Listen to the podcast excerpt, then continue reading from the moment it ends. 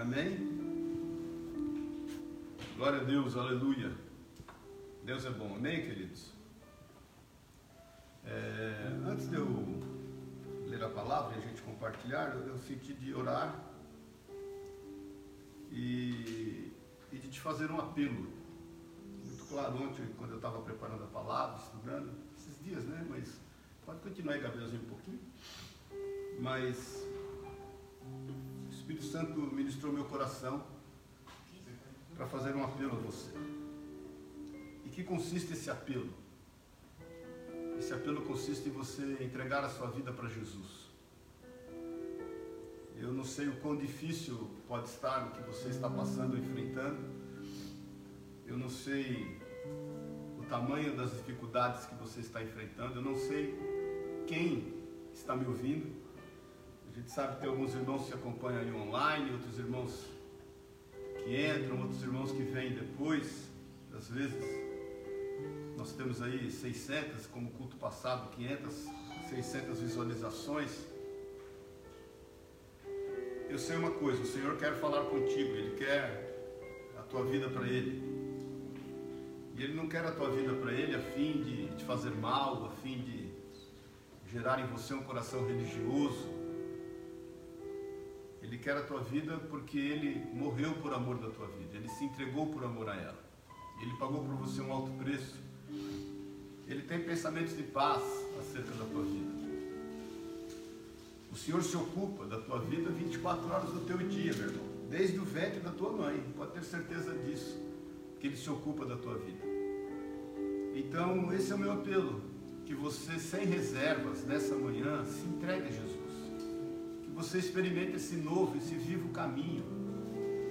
Que você saiba que nele há abundância, querido, a abundância de dias, a abundância de vida, a abundância de paz, a abundância de alegria, a despeito das circunstâncias, a despeito dos problemas enfrentados, a despeito dos desafios.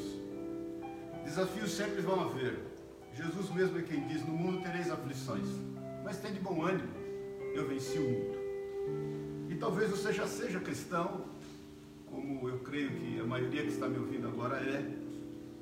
Mas eu quero fazer um apelo para você entregar definitivamente a Jesus todas as áreas da tua vida, todas as áreas. Entregar a tua mente, entregar o teu coração, entregar os teus pensamentos, entregar o teu trabalho, entregar os teus filhos, a tua esposa, o teu marido, os teus pais. Entregar a Jesus sem reserva tudo que respeito, para que Ele ocupe o devido lugar na tua vida, para que Ele seja Senhor do teu coração, para que Ele se assenhore de tudo que te diz respeito. Esse é o meu apelo. Talvez você tenha que fazer a entrega de algumas coisas que são muito importantes para você, que você tem lutado tanto com todas as forças a fim de, de manter e a fim de de proteger isso que te é importante, deixa eu te falar. É quando estamos fracos que nós somos fortes. Então entregue isso ao Senhor. Deixa o Senhor ter domínio de todas as coisas. Ele é um bom Pai, Ele é um bom Senhor, Ele, é um, ele, ele, ele sabe o que nos faz bem, Ele sabe o que nos é importante. Me lembro quando Abraão teve que repudiar Agar e seu filho Ismael. Aquilo deve ter sido e foi, a gente entende, muito doído, muito dolorido para ele. Afinal de contas, Deus tinha uma promessa para toda a sua descendência. E Ismael não era diferente em relação a isso. E a palavra de Deus diz que ele coloca ali alguns pães e água e os coloca no deserto. E eu fico imaginando quão difícil foi. Em dado momento acaba todo o suprimento, tanto o pão como a água e Agar fala para Ismael: vá com uma distância de um tiro de pedra, porque eu não quero ver você morrer.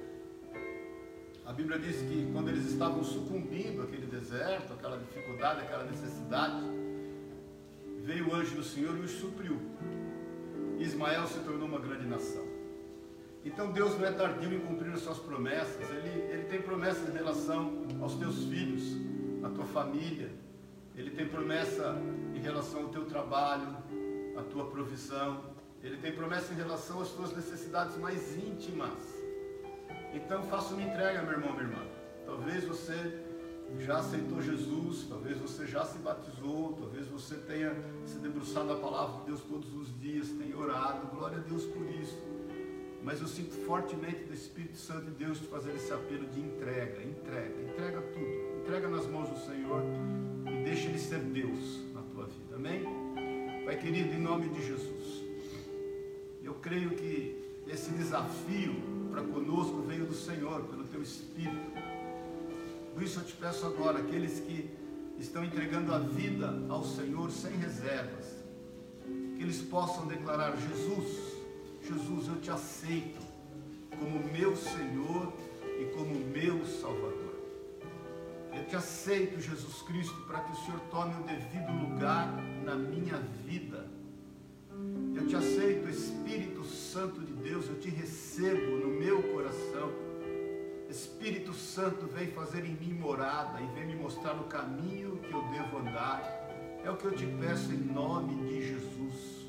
Eu quero dizer, Pai, que a partir de hoje eu quero aprender um novo e vivo caminho e quero andar nesse novo e vivo caminho. Também, Jesus, eu quero entregar nas tuas mãos tudo que me diz respeito. Senhor, eu tenho andado contigo, eu já reservei o meu coração para o Senhor, mas existem algumas áreas que eu tenho mantido ao meu controle, sobre o meu controle, sobre a minha autoridade. Eu quero nesse momento declarar que o Senhor tem autoridade e que o Senhor tem o controle de todas as áreas da minha vida, em tudo que me é precioso e importante. A minha casa, o meu lar, a minha família, os meus filhos, tudo que me diz respeito, o meu trabalho, os bens que o Senhor confiou para que nós possamos administrar e cuidar, tudo que o Senhor nos tem confiado a fim de nos mantermos em todas as áreas. A nossa saúde mental, a nossa saúde física, a nossa saúde espiritual, nesse momento nós entregamos ao Senhor. Declaramos que o Senhor tem sobre todas as áreas da nossa vida a autoridade e o controle de todas as coisas. É o que nós te pedimos nesta manhã, em nome e na autoridade de Jesus Cristo. Para louvor da tua glória, eu sei que o Senhor tem ministrado todos os corações que têm ouvido nesse momento essa palavra porque eu sei, Espírito Santo de Deus, que a direção desta conduta alcança o coração desejado pelo Senhor. Ela tem destino, ela tem morada certa, e é o coração de todos aqueles que se rendem a Ti agora, sem nenhum tipo de reserva, que se quebrantam diante do Senhor e que reconhece o Senhor como autor e consumador da nossa fé o Senhor como Senhor da nossa vida, que tem todo o controle, domínio e autoridade. É o que nós te pedimos juntos como igreja e declaramos em nome e na autoridade de Jesus. Também te pedimos, Pai, diante do Senhor agora, em comunhão, em, em, em concordância, fala conosco através da Sua palavra, manifesta o seu poder, a sua graça, a sua misericórdia nós temos sede e desejo do Senhor. Nós precisamos da tua palavra para enfrentar esses dias maus, esses dias difíceis que tem assolado não só nós, tem assolado todo mundo. E o mundo nunca precisou tanto de pessoas que têm uma direção, que conhecem um caminho para poder conduzi-las.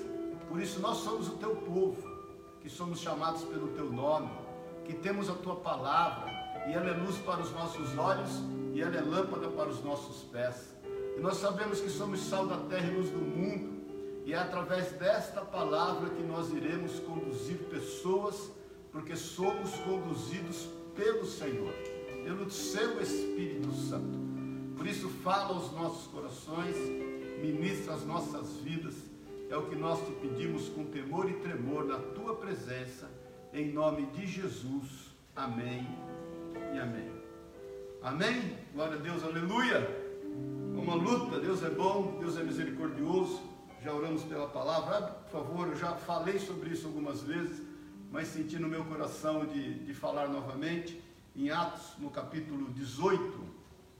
Abre comigo aí, por favor, no versículo 9, nós vamos ler do 9 ao 11 eh, e vamos meditar, refletir acerca desse momento na vida de Paulo. Meu irmão, só te lembrando, minha irmã, que nós não esquecemos do estudo que eu estava ministrando na igreja de Colossenses. Nós paramos lá no finalzinho do capítulo 2, eu tenho estudado essa palavra e confesso que essa semana eu fiquei tentado em pregá-la, desejoso em pregá-la, mas o Espírito Santo, obviamente, nos conduziu a meditar nisso que nós vamos meditar. Nós estamos no fluir do Espírito, amém? No momento certo, talvez quando reabrir a igreja, vamos ver agora aí como vai ficar né, essa, esses decretos a princípio, São Paulo vai até o dia 19, como vocês sabem e têm visto aí, caiu aquele, aquele, aquela decisão lá do, do ministro do STF. Então, possivelmente dia 19, talvez volte aí para a fase vermelha mais branda, né? E, e, e, volte a abrir as igrejas, ou na outra semana, mas nós estamos aí na dispensação da graça. Aí talvez né, a gente volte no estudo de Colossenses ali na igreja, a direção que o Senhor nos tem dado. Amém? Versículo 9, Atos 18. Quem está vivo, diga amém aí, glória a Deus, aleluia, dá um joinha aí.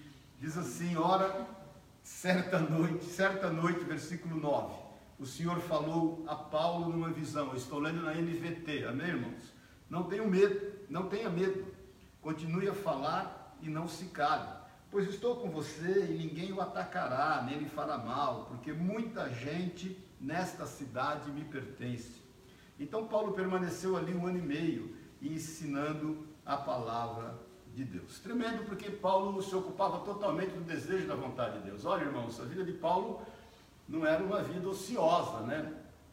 Ele está aí na sua segunda viagem missionária e a palavra de Deus diz que ele, quando chega ali em Coríntios, não se esqueça que ele havia acabado de sair de Atenas. Atenas para Coríntios são 65 quilômetros somente.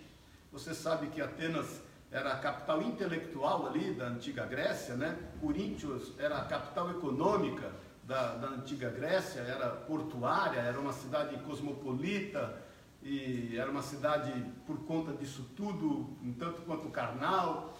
Já Atenas era uma cidade filosófica. Paulo entra ali em Atenas e anuncia a palavra de Deus. Deus dá ele uma estratégia, mas ele não colhe muitos bons resultados, ali muitos grandes frutos ele talvez tenha vindo de Atenas um tanto quanto pesaroso em relação àquilo que aconteceu ali, mas Deus o usou ali de forma sobrenatural.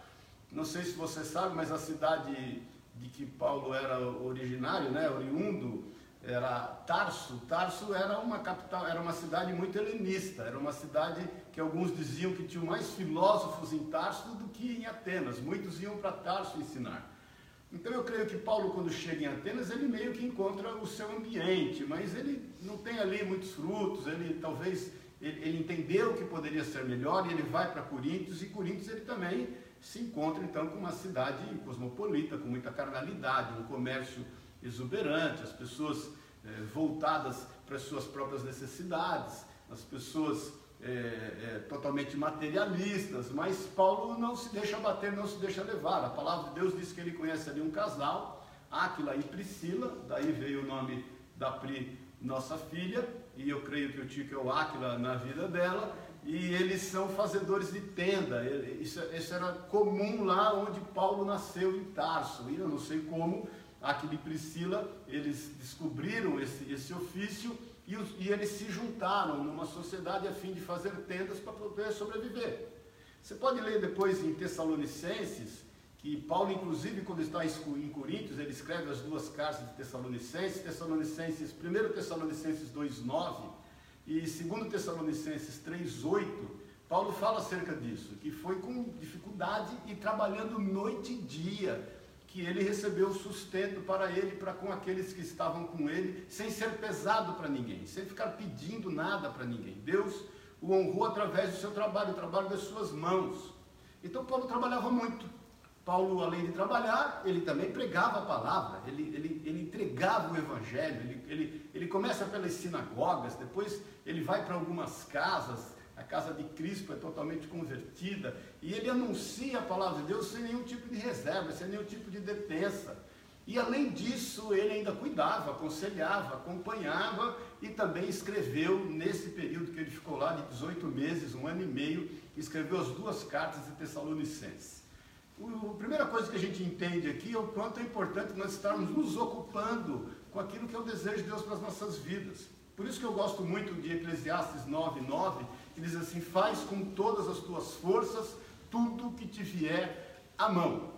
Irmãos, nós estamos vivendo um momento onde as pessoas estão misturando um tanto de ociosidade com muito trabalho. Por quê? Porque você sabe disso, muitos podem te dizer que no home office as pessoas estão trabalhando mais do que trabalhariam na empresa, mas elas não conseguem discernir. Não sei se você leu esses dias, já começou um movimento contrário das pessoas quererem voltar para, para os escritórios. A gente achou que ia ter uma mudança, e obviamente uma mudança vai haver em função de tudo que está acontecendo no mundo, mas as pessoas elas têm necessidade de se relacionar. Então, é, grandes executivos lá do Google, do Facebook, já começam esse movimento, e vocês sabem que eles são formadores de opinião, já começa esse movimento de voltar para o escritório. Porque, óbvio, as sensações que a gente encontra quando sai da nossa casa, né, as cores diferentes, o cheiro diferente, a relação com as pessoas, elas podem ser desafiadoras, mas também nos fazem bem.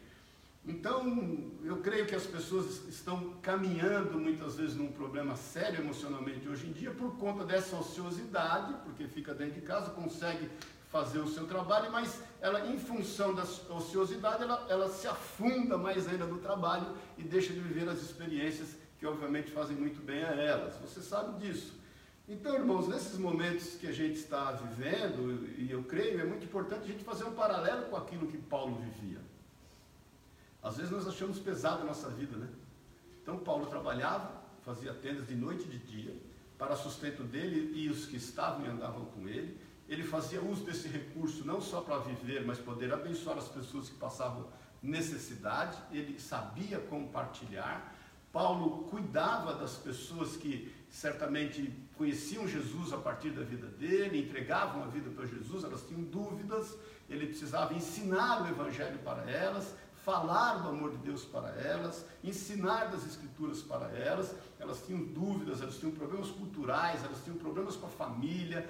Aquilo era um choque no meio da sociedade que eles viviam. Ele anunciava o Evangelho e ele ainda parava para escrever cartas por lugares que ele passou. Então, meu irmão, minha irmã, é o seguinte: em nome de Jesus, vamos à luta. Deus tem mais para nós. Você tem que se ocupar das coisas de Deus. Cuidado se a ociosidade tem te levado a se afundar no trabalho a fim de você buscar nisso uma forma de se anestesiar em relação a tudo que está acontecendo. Cuidado com as informações que você tem retido. Cuidado como você tem administrado. Cuidado com a forma que você tem se relacionado com o momento que nós estamos vivendo. É importante você ter no, no seu coração o desejo cada vez mais forte de falar do Senhor, do seu amor, como nós oramos. Irmãos, o mundo nunca precisou tanto de pessoas que deem a elas uma direção. Nós somos o sal da terra e a luz do mundo. Nós temos uma direção para dar às pessoas. Isso não é mérito nosso, entenda isso, isso é mérito do Espírito Santo de Deus. Mas nós não podemos nos calar num momento como esse.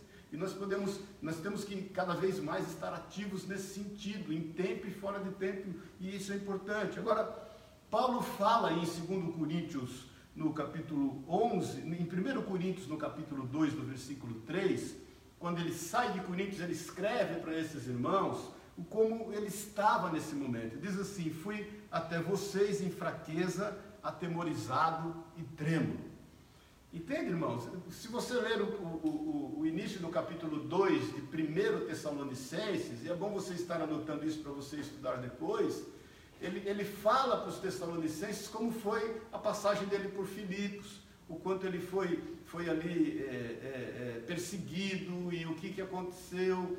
Então, obviamente, irmãos, quando ele, depois continuando a sua viagem missionária, né, e ele vai para para Tessalônia e todos os lugares, ele passa por privações, por uma série de dificuldades. Quando então ele passa por Atenas e vem para Coríntios, coração dele, obviamente, estava cheio de temor, cheio de receio. O, o que pode me esperar aqui? E ele diz aqui em 1 Coríntios 2, 3, fui até vocês em fraqueza, atemorizado e trêmulo. Veja bem, isso não foi motivo para impedi-lo de falar do amor de Deus. Segundo Coríntios 11, 9, ele diz assim, e quando estive com vocês, e não tinha o suficiente para me sustentar, não fui um peso para ninguém. Pois os irmãos que vieram da Macedônia trouxeram tudo o que eu precisava, nunca fui um peso, peso para vocês e nunca o serei. Então, Paulo deixa claro que ele passou por dificuldades, que ele passou por privações, mas em momento algum ele deixou de anunciar o Evangelho do Senhor. É por isso que eu senti de meditar acerca disso, irmãos, porque nós estamos vivendo no Brasil um momento muito tenso. Não sei se você sabe, a OMS diz, isso é um estudo de 2019. A OMS em 2019 concluiu que o Brasil é o país que mais tem ansiosos no mundo. É o Brasil que é o país que mais sofre de ansiedade no mundo. O Brasil, segundo a OMS, no estudo de 2019, entenda que de lá para cá a situação pode ter agravado mais ainda, é o quinto lugar no mundo de pessoas deprimidas. Como é que pode um país tão rico em, em, em toda a sua natureza, um país com tanta abundância, um país com tanta gente que você encontra na rua é, é, é, alegre e sorridente, ser o país mais ansioso do mundo e ser o quinto em depressão no mundo. Mais uma vez eu te falo, sinal evidente da nossa posição nesse lugar. Sinal evidente daquilo que nós temos que fazer. Agora, assim como Paulo, e em função de todo o estresse e a dificuldade que Paulo passou, muitas vezes nós pensamos em desistir simplesmente. Pensamos em cuidar da nossa própria vida, e queremos buscar uma forma de nos protegermos, queremos buscar uma forma de nos defendermos.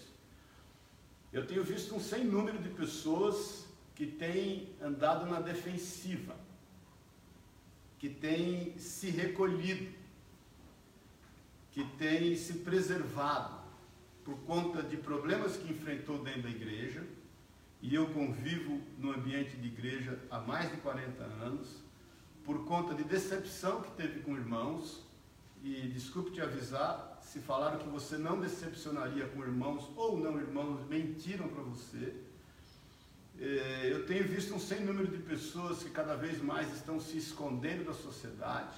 Haja visto o que tem acontecido no mundo, o crescimento do mundo pet, né? é um mercado que cresce assustadoramente, no Brasil está crescendo assustadoramente. As pessoas preferem hoje ter um animal de estimação do que ter filhos, elas preferem ter animal de estimação do que ter amigos, elas preferem ter um animal de estimação do que ter pessoas que elas possam compartilhar, porque o animal de estimação não vai brigar com ela, vai acatar tudo que ela fala, e como ele não ressente, como o animal de estimação não ressente, então fica mais fácil se relacionar. Então, irmãos, é, é, é, muitas vezes nós estamos sendo acometidos por isso. Olha, o Senhor fala em João 13, no versículo 16, ele fala assim: o servo não é maior do que o seu Senhor. Veja bem, ele está acabando de lavar os pés dos discípulos lá em João 13, 16. Ele fala assim: Eu vos dei o exemplo. Muitas vezes nós queremos nos preservar, nos poupar das agruras de estarmos expostos por amor ao Senhor e por amor às pessoas. Jesus nos deu exemplo, ele tomou a sua cruz, querido. Aquela cruz representava a tua vida, aquela cruz representava a, a, o destino da tua vida. Aquela cruz, na realidade, ela era nossa, o Senhor a tomou para si. E ele toma aquela cruz e nos dá o exemplo. E depois, você sabe, antes, né, o Senhor fala é, é, que aquele que quer servi-lo tem que negar a si mesmo, tomar a sua cruz e segui-lo. Então, irmãos, eu quero, eu quero realmente te conscientizar essa manhã que, por mais que você tenha enfrentado dificuldades, por mais que a vida esteja sendo dura com você em alguns aspectos, por mais que você esteja com alguns problemas, quer de ordem familiar, quer de ordem financeira, quer de ordem emocional, quer de ordem física, a sua saúde, o Senhor não deixou de ser quem Ele é. E Ele não deixou de cumprir o que Ele prometeu. E Ele não deixou de fazer o que certamente ele tem a fazer, pode ter certeza disso. Então, por isso que eu quis meditar nessa passagem, porque da mesma forma que o Senhor percebe a dificuldade de Paulo naquele momento, o Senhor percebe a nossa dificuldade. E da mesma forma que ele visita Paulo naquele momento, ele nos visita esta manhã. É muito importante você entender isso. Eu estou colocando todo esse pano de fundo só para você saber da interferência do Senhor em teu favor. Só para você entender o quanto de forma incisiva o Espírito Santo quer falar com você como tem falado comigo. Só para você se conscientizar do seu papel e da sua responsabilidade no ambiente e no período da história que nós estamos vivendo. Nós estamos um, vivendo um período da história, querido, e é importante você entender isso, que o Senhor não tinha outra pessoa que não seja você para fazer a vontade dele e deixar claro quem ele é no meio que nós vivemos. Talvez as pessoas não estejam te ouvindo como não ouviram Paulo em Atenas. Talvez as pessoas estejam te perseguindo como perseguiram Paulo por onde ele passou e em Coríntios, que ele sofre uma forte pressão de perseguição, de escárnio, das pessoas não, não, não, não darem atenção ao que ele falava, tanto que ele, ele, ele, ele repugna no momento os judeus ali e se volta totalmente aos gentios. Talvez você esteja vivendo o que Paulo viveu, trabalhando dobrado, a fim de ter sustento para a tua vida e não ser pesado para ninguém, não pedir nada a ninguém, a não ser os irmãos que espontaneamente possam te abençoar, como os macedônios vieram, os irmãos que vieram da Macedônia o abençoaram. Talvez você esteja um tanto quanto atolado em poder compartilhar, ensinar as pessoas de Jesus e ainda escrever cartas via WhatsApp para os seus amados.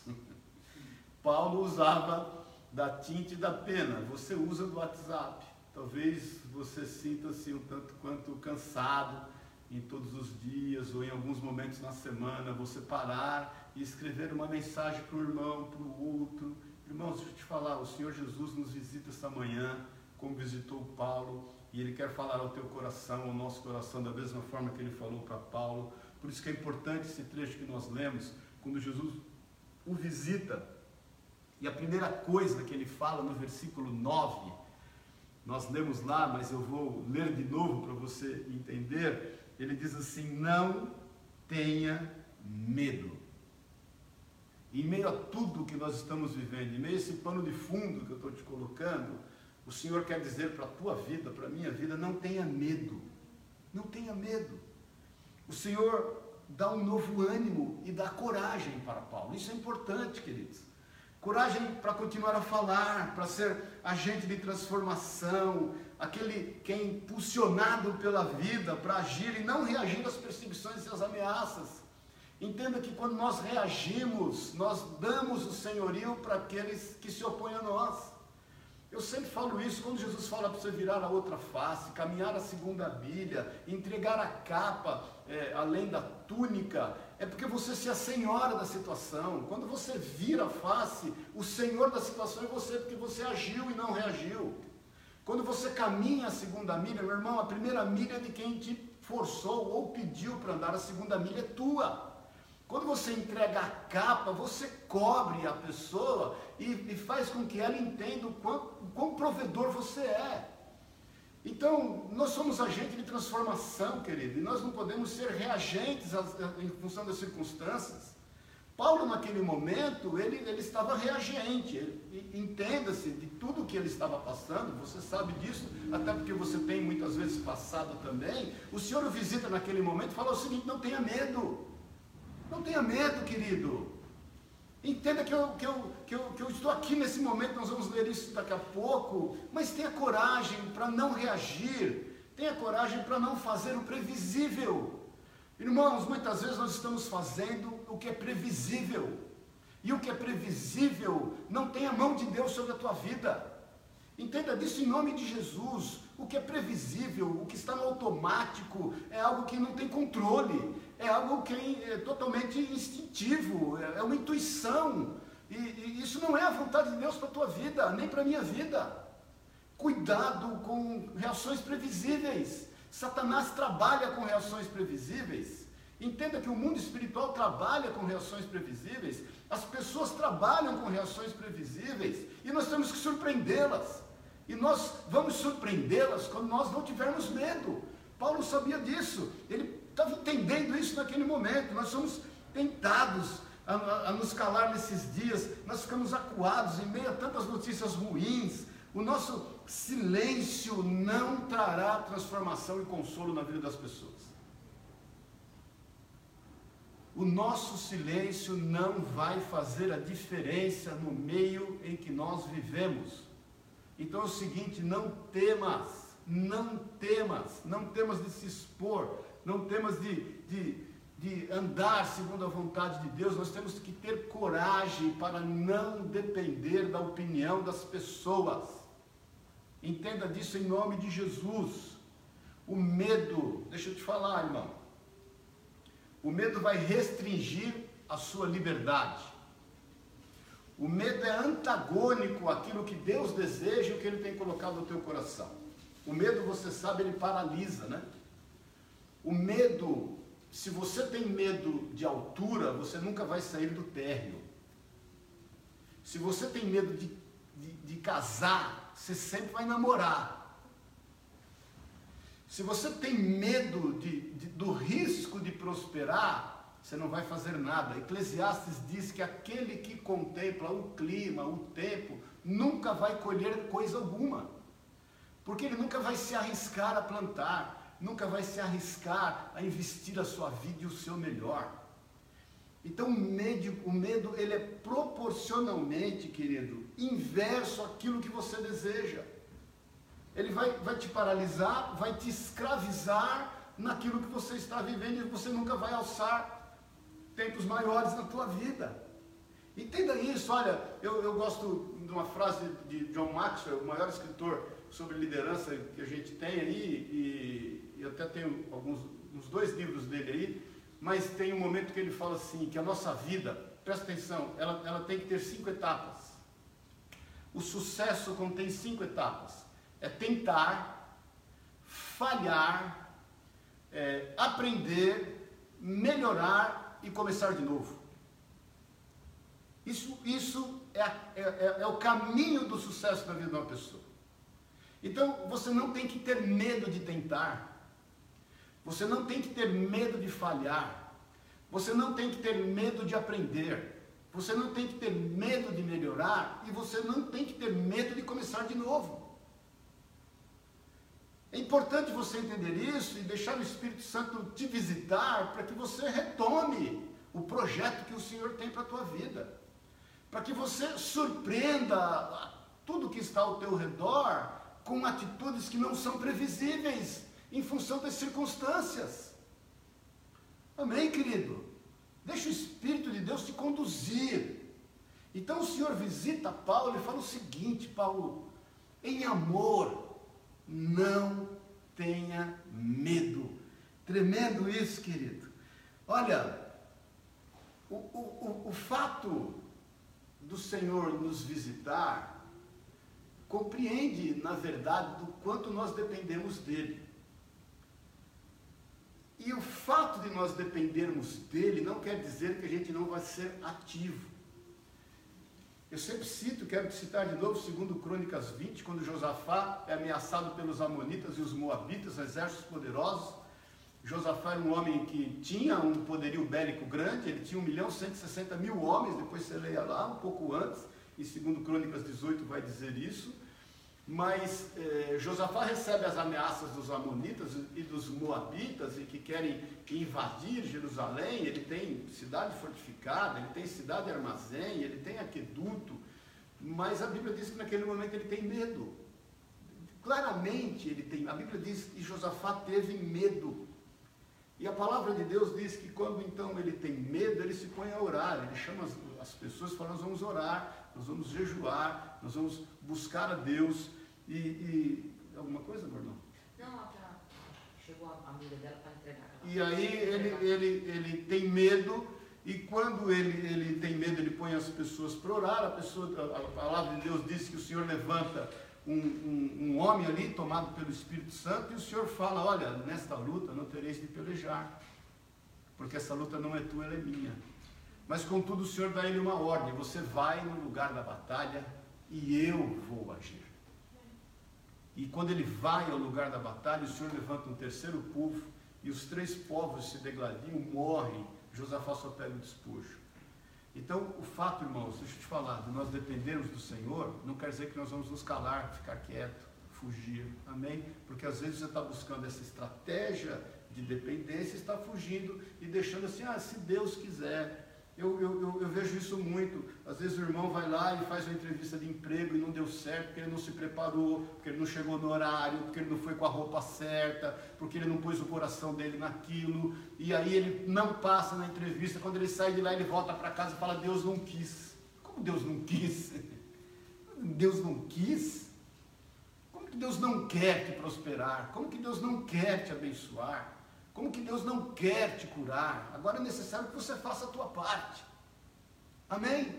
Mais uma vez, tentar, falhar, aprender, melhorar e começar de novo. Vamos à luta, querido, não tenha medo. Amém? Segundo ponto, versículo 10, na parte A do versículo 10 que nós lemos, o Senhor fala: Eu estou com você. Meu irmão, isso basta. Isso basta, isso, isso, é uma promessa do Senhor. O Senhor prometeu isso, que Ele estaria conosco. Está lá em, em, em, Mateus 28, na grande comissão, depois que Ele chama os discípulos e fala: Ide, ensinai, é, ide, expulsai demônios, curai enfermos, fazei discípulos, ensinando-os a obedecer as minhas palavras. Aí ele termina dizendo assim, no versículo 20, na parte B, de, de Mateus 28, porque eu estou contigo até o fim das coisas, até a consumação de todas as coisas. O Senhor, querido, ele não prometeria algo que ele não cumpriria.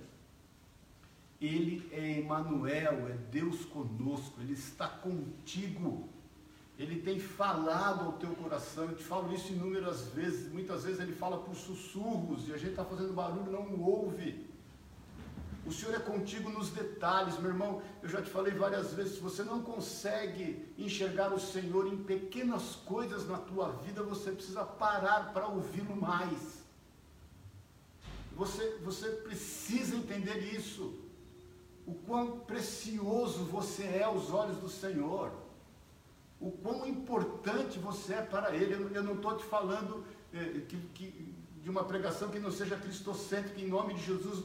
Não é isso, em nome de Jesus. Mas eu quero que você saiba da importância que você tem para o Senhor e que você tem para fazer aquilo que Ele tem determinado. Ele é contigo, a fim de te fortalecer, de te restaurar. Ele deu inúmeros exemplos para Paulo, como ele era com ele em todos os momentos. Na própria conversão de Paulo, Atos 9, no versículo 4, diz assim: Ele caiu no chão e ouviu uma voz, ele disse: Saulo, Saulo, por que você me persegue?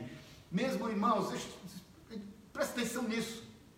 Mesmo quando eventualmente você está imbuído de boas intenções, mas fazendo as coisas de forma errada, o Senhor não deixa de ser contigo. Porque o Senhor foi com Paulo a fim de dizer para ele assim: Paulo, dura coisa é recalcitrar contra os aguilhões. Porque o Espírito Santo já falava para Paulo: Paulo, você está matando cristão, você está perdendo cristão, é, prendendo cristão, você está entendendo que isso é um culto racional a Deus, isso está errado, isso não está certo. Irmãos, deixa eu te falar em nome de Jesus: o Senhor é contigo quando você peca, Ele é contigo, o Espírito Santo tem te falado que está errado e você está insistindo em alguns erros e você sabe que está errado, mas o Senhor é contigo. Ora, se o Senhor é contigo quando você está num caminho eh, para o precipício, Ele não vai ser contigo quando você está no, no, na total dependência dEle. Amém, querido? O Senhor havia dito para Paulo em Atos 16, 26, você sabe disso, quando ele está em Filipos, eles são açoitados, são presos, estão acorrentados, por volta da meia-noite eles estão louvando a Deus, e aí diz assim em Atos 16, 26, assim, de repente houve um forte terremoto, e até os alicerces da prisão foram sacudidos, no mesmo instante todas as portas se abriram e as correntes de todos os presos se soltaram. O Senhor foi com ele naquela prisão. Atos 23, 11 diz assim: O Senhor naquela noite apareceu a Paulo e disse: Tenha ânimo, Paulo. Assim como você testemunhou a meu respeito aqui em Jerusalém, deve, deve fazê-lo também em Roma. Em Atos 27, no versículo 23, você sabe, ele está indo para Roma, o barco naufraga, e diz assim no versículo 23: Pois ontem à noite um anjo de Deus a quem eu pertenço, a quem eu sirvo, se pôs ao meu lado e disse: Não tenha medo, Paulo, é preciso que você compareça diante de César. E Deus, e, e Deus, em sua bondade, concedeu proteção a todos que navegam com você. Deus é contigo, meu irmão. Ele sempre foi. Sempre foi. Não seja religioso. Não adianta você querer esconder a Bíblia quando você está em situação de erro ou pecado. Davi fala isso. Como eu vou me esconder de Deus? Se eu vou nas alturas, Ele lá está. Se eu vou nas profundezas, Ele lá está. Onde você acha que você vai para se esconder? Jonas tentou, não conseguiu. Jonas fez de tudo para se esconder de Deus e da sua vontade. Não conseguiu. Entenda que Deus poderia levantar outra pessoa para fazer aquilo que Jonas não quis fazer. Mas o Senhor insistiu com Jonas, porque ele queria que Jonas fizesse. O Senhor está insistindo contigo, porque Ele é contigo, para que você faça, para que você não se deixe levar e não se distancie daquilo que é o desejo e a vontade de Deus na tua vida. Nós estamos terminando. Em 10b, no versículo 10, na parte B do versículo, Jesus ainda fala: Ninguém o atacará, nem lhe fará mal. O Senhor dá a ele segurança. Paulo já tinha enfrentado os açoites, dificuldades, perseguições. Obviamente, isso tinha gerado alguns traumas no coração dele. Há períodos na vida da gente, irmãos, que a gente é mais ousado, é? Tem período na vida da gente que a gente enfrenta exércitos. Nós declaramos o que, que a palavra de Deus diz com o Senhor, nós desbaratamos exércitos, nós saltamos muralhas. Mas tem período que a gente fica tão acanhadinho, tem período que a gente fica tão temeroso, tem período da vida da gente que fica tão cauteloso, a gente tem receio, medo daquilo que pode se levantar contra nós. Eu vejo alguns irmãos às vezes falarem assim, já ouvi muito alguns irmãos falarem, ó, oh, sabe o que é? Quero começar uma reunião na minha casa, uma célula, mas eu tenho medo de retaliação. Olha que coisa. tenho medo de Satanás se levantar contra a minha vida, a minha família. Eu quero falar de Jesus para as pessoas, mas eu já fui retalhado, já passei por algumas dificuldades. É o Senhor nos visitando essa manhã como visitou a Paulo, dizendo: Não tenha medo, porque eu sou contigo, é o seguinte: ninguém, em outras traduções diz assim, ousará fazer-te mal. Na tradução que nós lemos, ninguém vai te atacar. Quando ele fala ninguém, meu irmão, deixa eu te falar, presta atenção nisso. Não é só o teu chefe, ou o teu subordinado, ou alguém da tua família, é o, é o, é o próprio Satanás, é o inferno e todos os seus demônios. Ninguém para Deus, para Jesus, é ninguém mesmo, é nada. Ninguém é nada e ninguém. Então é o seguinte: ninguém, eu, eu vou repetir isso para você, que Jesus disse para Paulo e está dizendo para a tua vida e para a minha vida essa manhã: ninguém ousará te fazer mal, ninguém vai poder te atacar. Você consegue entender isso? Por isso que ele diz: não tenha medo eu sou contigo. E ninguém, nada, nem demônio pequeno nem grande, nem Satanás em pessoa, nenhuma obra de macumbaria, de feitiçaria, nenhuma palavra mortífera, venenosa contra a tua vida, nenhum ato insano desses loucos que estão aí, frutos de uma sociedade corrompida, nada, ninguém vai te fazer mal. Amém, querido? Ninguém. Corra os riscos devidos que o Senhor tem colocado no teu coração. Eu não estou falando para você ser imprudente. Eu só estou falando para você não ser prudente demais, a ponto de desobedecer o que o Senhor tem para a tua vida. Amém, querido? Cuidado. Não seja religioso a ponto de ser tão prudente que está desobedecendo uma ordem do Senhor. E ele diz aqui, por último, na parte C do versículo, porque muita gente nesta cidade me pertence. Em outra tradução ele diz assim, porque eu tenho muito povo nessa cidade. O que nos leva a entender que há um objetivo. E esse objetivo é maior do que nós mesmos. Não se trata de você, se trata dele. Essa missão é maior do que nós. Esse alvo é maior do que nós. Entenda isso. Então o Senhor, ele, ele termina aquela pequena frase para Paulo dizendo isso. Eu tenho muita gente nessa cidade. Por isso que ele fala, Paulo, o seguinte: não tenha medo. Eu sou contigo. Ninguém ousará fazer-te mal. Porque é o seguinte: há um propósito, há uma missão, há um objetivo. Eu tenho muita gente nesse lugar. Então, meu irmão, olha ao seu redor. Olha ao seu redor. Sabe o que você vai enxergar? Os campos estão brancos. Há muito que colher, mas há poucos que colhem.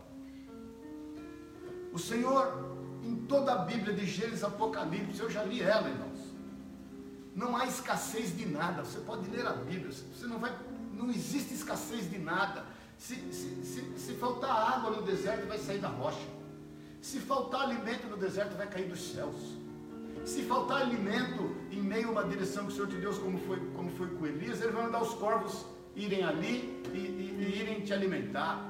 Se faltar alimento em função de uma grande seca, de um, de um grande período de fome, ele, ele, vai, ele vai multiplicar o azeite e vai multiplicar a farinha. Se faltar alimento para alimentar 20 mil pessoas, como foi ali na, na, na, multiplicação, na primeira multiplicação dos pães e dos peixes, alguém vai achar alguém que tem ali poucos peixes, poucos pães, o Senhor vai multiplicar. Preste atenção nisso, não há escassez de nada, não tem escassez com o Senhor de nada. Existe um momento certo para todas as coisas acontecerem. A única coisa que a palavra de Deus diz que é escasso é gente. São pessoas dispostas a obedecê-lo e irem para a colheita. Então é o seguinte: você vai olhar para os lados e você vai ver que os campos estão brancos, as pessoas estão sedentas, as pessoas desejam ouvir do Senhor, as pessoas precisam de direção e você é o homem, a mulher que Deus chamou nesses dias para dar a elas uma direção. Porque Ele tem povo nessa cidade, Ele tem gente para ser alcançada. E é importante você entender da sua responsabilidade. Era importante para Paulo entender aquilo. Em amor. Em amor.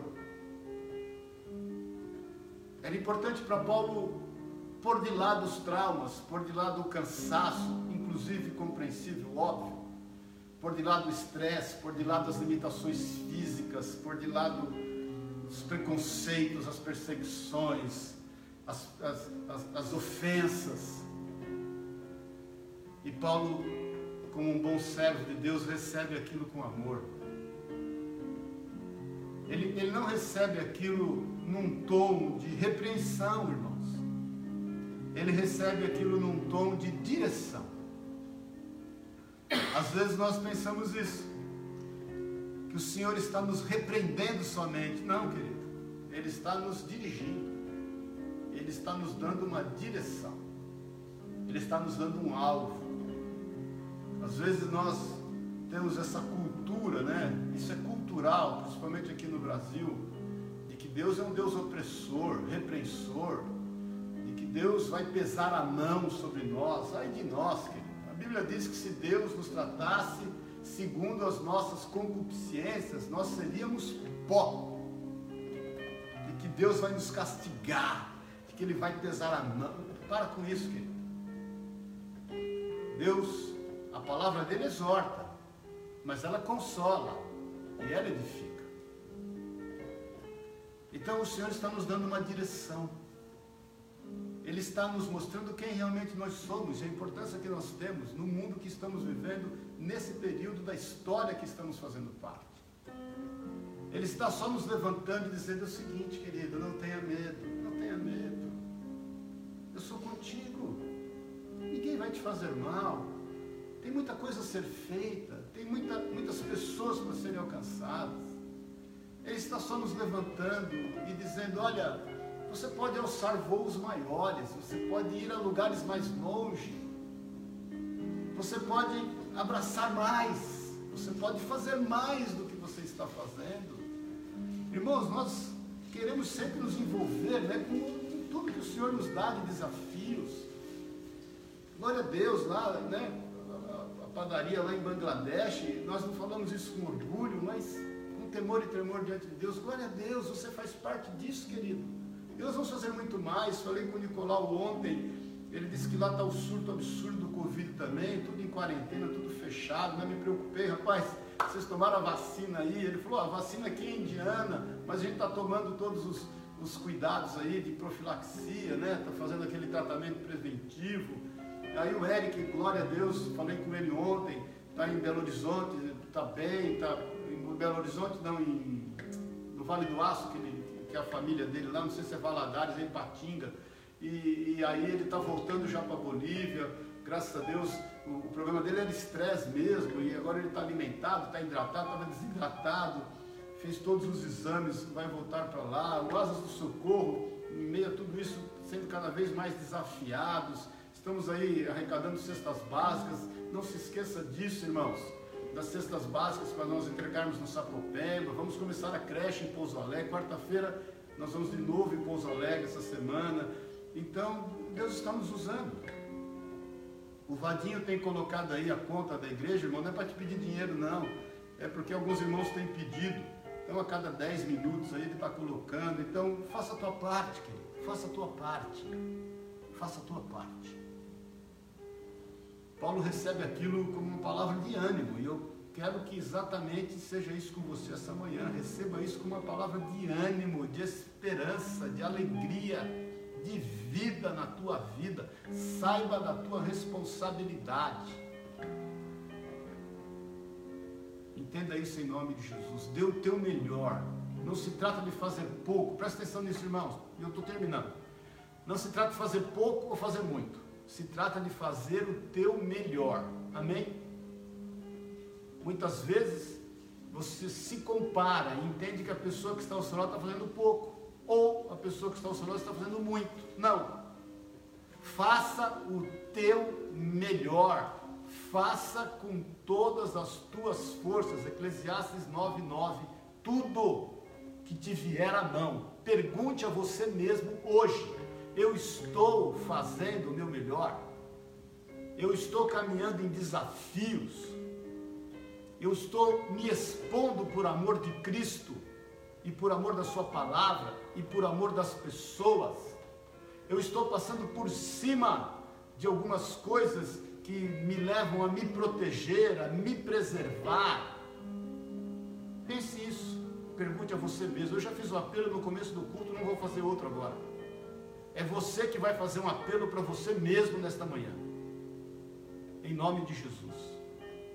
Porque o Senhor te ama, está te dando uma direção, está te lembrando quem você é, não o que as circunstâncias e o momento que temos vivido querem te convencer quem você é.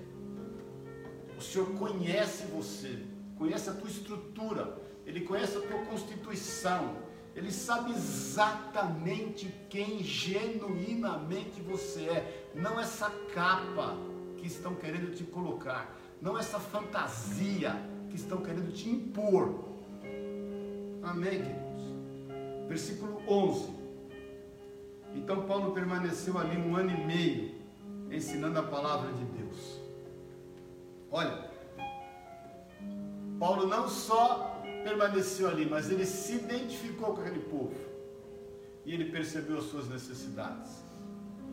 E é o que eu quero te desafiar nesta manhã. Se identifique com as pessoas ao seu redor. Tenha sensibilidade em saber quais são as suas necessidades. Sejam elas quais forem, vá supri-las. Você é a pessoa certa para isso. Você é a pessoa certa para isso, irmão. Você é a pessoa certa para isso, minha irmã. Identifique a necessidade, se identifique com elas. Tenha sensibilidade. Muitas vezes, querido, é você entregar um bolo para quem nem precisa comer naquele momento. Mas como, como forma de manifestar o amor, faça um bolo e leve para alguém. Se for para a Sueli, tem que ser de chocolate, ela está falando aqui. para mim, para mim é de fubá. Com bastante erva doce. Irmãos, irmãs, manifeste o seu amor. Muitas vezes nós estamos orando por pessoas enfermas somente, mas elas precisam ser alcançadas pelo amor. Eu falei ontem até, né, nisso. Às vezes as pessoas colocam, eu venci o Covid. Ora, quem é cristão e morreu, não venceu o Covid? Quem é cristão e morreu não está com o Senhor? Não só venceu o Covid, mas em Cristo Jesus venceu a morte está com o Senhor. Então, às vezes, nós estamos orando pelas pessoas para que elas sejam restauradas e o Senhor vai ouvir a nossa oração, mas é mais importante você ligar para ela e dizer: Olha, Jesus te ama, Ele quer transformar a tua vida. Em meio a isso tudo que você está passando, Ele, ele tem algo especial para você. Então, obedeça, irmão. Obedeça, irmã. Não tenha medo. Pelo contrário, fale e não te cales, porque eu sou contigo e eu tenho muito povo nesta cidade. Amém? Paulo fica ali e, e eu desejo no íntimo do meu coração que você esteja no exato lugar, o lugar mais seguro da sua vida, da minha vida, é o centro da vontade de Deus. Ali você pode se expor, você pode deitar e rolar, porque o Senhor é contigo, ninguém vai te fazer mal. Amém, querido? Se identifique com as necessidades das pessoas. Se identifique com o povo que está ao teu, ao teu redor. E fale do amor de Cristo a eles. No mais, irmãos, no mais, tudo ele fará. Buscar em primeiro lugar, Mateus 6,33, o reino dos céus e toda a sua justiça, as demais coisas, ele vai acrescentar. Dê o teu melhor.